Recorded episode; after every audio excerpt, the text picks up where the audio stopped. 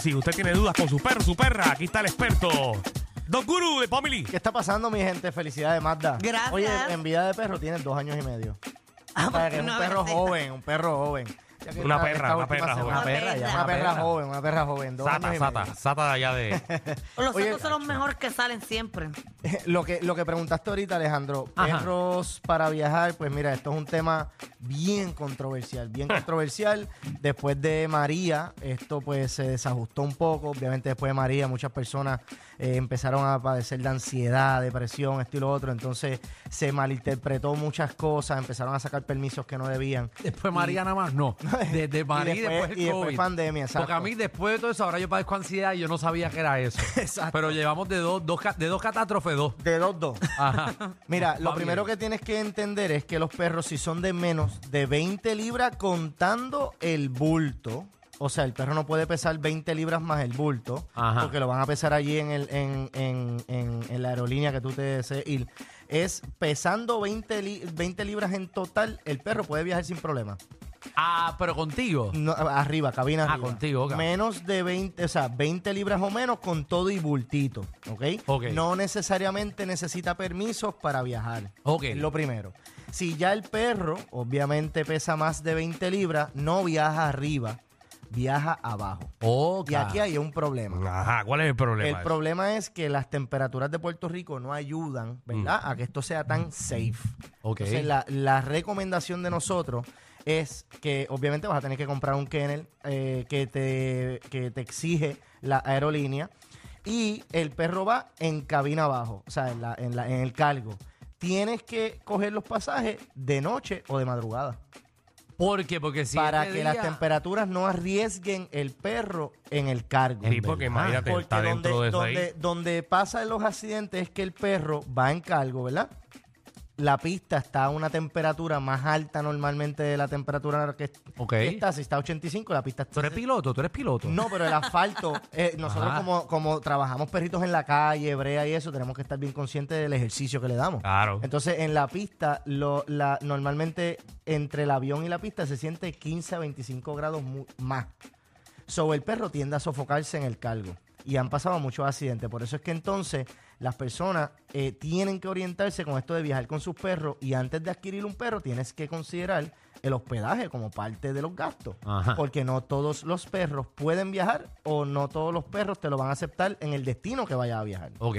So, ahí es que vienen y entran los perros de servicio. ¿Qué pasa? Que la ley ADA, que es el American Disability Act, es la ley que protege a los perros de servicio. ¿Ok? Ok. En este, en este caso, los perros de servicio, que es un animal de servicio, un perro que hace alguna actividad o trabajo individualizada para una persona, ya sea con eh, cualquier eh, disability. ¿Cómo se saca eso? Que ahora todo el mundo quiere tener un perro de ese Eso es lo que está pasando, que, que no todo el mundo puede sacar este- esta permisiología. En, eh, Porque ahora eso es lo que ah, todo todo el mundo dice, ah, mi perro es de servicio. No, Eh. mira, eh, es, algo un poquito más complicado. Mira, el perro, las tareas que trabaja, ejemplo, debe de estar entrenado para tomar una, me- una medida específica cuando sea necesario para asistir a la persona con una discapacidad, ejemplo. Puede una, eh, eh, la persona padecer de diabetes, mira los, lo, lo- lo serio que es esto. Eh, la persona que padezca de diabetes puede tener un perro que este esté entrenado para alertarla cuando el azúcar de, eh, alcance niveles altos o bajos. Ok. Ok, eso es una persona de diabetes, igual autismo. Yo soy igual diabético. la- persona- Mi perra me pone la insulina. Pe- ah, pero mira, hay personas diabéticas, hay personas, hay personas diabéticas que el perro le avisa, ¿ves? Pero Sí. ya el perro está trabajando para Ay, algo. ay, ay. Pues ese perro se certifica, se le saca la certificación, se entrena para que haga esas tareas y, y por ley tiene que ir arriba, aunque sea más de 20 libras. Ok. Entonces ya ahí no sé si es, es de gratis o están cobrando unos fees. Eso depende de la aerolínea mucho, porque han tenido varias situaciones las aerolíneas individuales.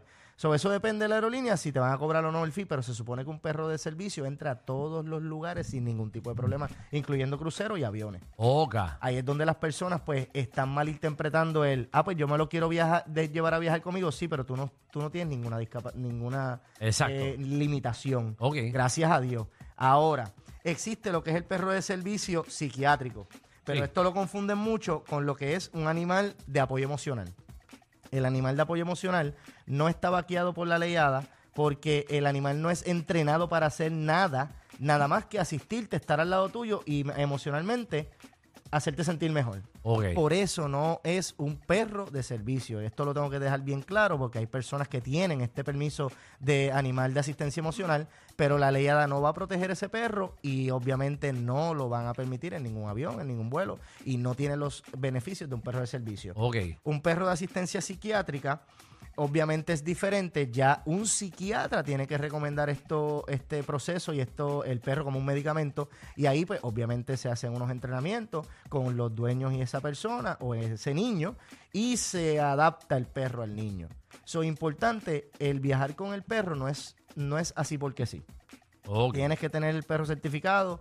Eh, el perro que no esté certificado, menos de 20 libras, puede viajar en cabina. Más de 20 libras va a tener que viajar en cargo. En cargo han sucedido muchas situaciones y accidentes. No es mi recomendación. Siempre ten opción de hospedaje, ya sea veterinario, algún familiar, eh, negocios que se dediquen a la hospedería de perros. Es algo que tienes que contar antes de meterte en el perro, porque si no, vas a caer en esta enredada de querer sacarle los permisos, querer sacarle los permisos y estar a la moda, pero en realidad te puedes quedar en el gate del, del avión. Ok, así que ya bien. todo el mundo sabe, eh, cómprese un perro de menos de 20 libras para que lo pueda llevar arriba, porque si es como la Ese mía, es el truco, ¿eh? ese es el Bueno, pero truco. tienes que estar consciente Eh, cuando ese va es a el tener truco. un perro. Sí, Ese es el porque si es truco. como la mía, tengo que comprarle Pero- pasaje Pero doble. recuerden, No. acuérdate, si el perro pesa 20 Y la libritas más tuya- el bulto. La tuya es business. Sí, si el perro pesa 20 Mira. libritas más el bulto, se quedó en el gate por dos o tres libritas. La mía está cogiendo ahora clases de aviación, a ver si está, va de copilota y, y así está el piloto. Bueno. Uno nuevo. ¿Dónde te conseguimos, gurú? Oye, 787-530-2514. Nosotros obviamente te podemos ayudar con este tipo de proceso también. Y en las redes sociales Pomeli PR y Dog Guru PR. Muy bien. Bueno, y tenemos unos saluditos especiales para Magda en el día de hoy. ¿Cómo? Hay mucha gente que, que, que le extraña, obviamente, la Bien. quería felicitar. Zumba. ¿Cómo es eso? ¿Cómo es eso? Bueno, es- oye, es su cumpleaños. Y la gente está felicitando. Vamos a escuchar. Ay, ¿qué? Dios mío, ay, Magda. No, como 25 mensajes para Mira. ella. Diantre, tanta gente me quiere. Ta- Bueno, Fred, papi, felicidades. Sabes que te amo y te adoro. Estoy mega orgulloso, al igual que toda la familia está orgullosa de ti. Gracias por ser un hermano que, a pesar de que eres menor, inspiras a tanto. Eh, y créeme que todos en casa te vemos a ti y vemos a una persona que se ha mejorado en muchísimos aspectos profesionales y personales y nos inspiras a nosotros a hacer lo mismo. Te amamos, gracias por ser tremendo hermano y tío. Espero que disfrutes un montón tu día. Yo sé que toca trabajar, pero eso es parte de. Así que te envío un abrazo y un beso. Nos vemos contigo. Ahí está. ¿Quién, quién es esa persona, Me además? han traído a mi familia y si así va a ser, voy a estar llorando. todo el día. ay, no, no llores, No me lo Magdi. pongas, enviámelo. Amor, feliz cumpleaños. Sabes que estoy muy orgullosa de ti y deseo que este nuevo año sea lleno de muchas bendiciones, mucho trabajo y mucho crecimiento para ti. Y sabes que te amo al infinito y más allá. Ahí está. Sí, eh. señora madre. Ah. la Ay, mamá Dios de mío. Magda. eh, Y muchas personas más que la van a estar felicitando en el día de hoy, así Y que. prepárate, que tenemos hasta de Pierluisi. no te pases. no, ese no viene. Ah, ¿No viene Pierluisi? no, no me confirmó. eh. hoy, No, pero Jennifer González sí, mamá. Así que tienes, tienes de dos, dos. Así que felicidades. Atención a toda la competencia. Estamos dando clases de radio de 3 a 7. Danilo y Alejandro, el reguero, por la nueva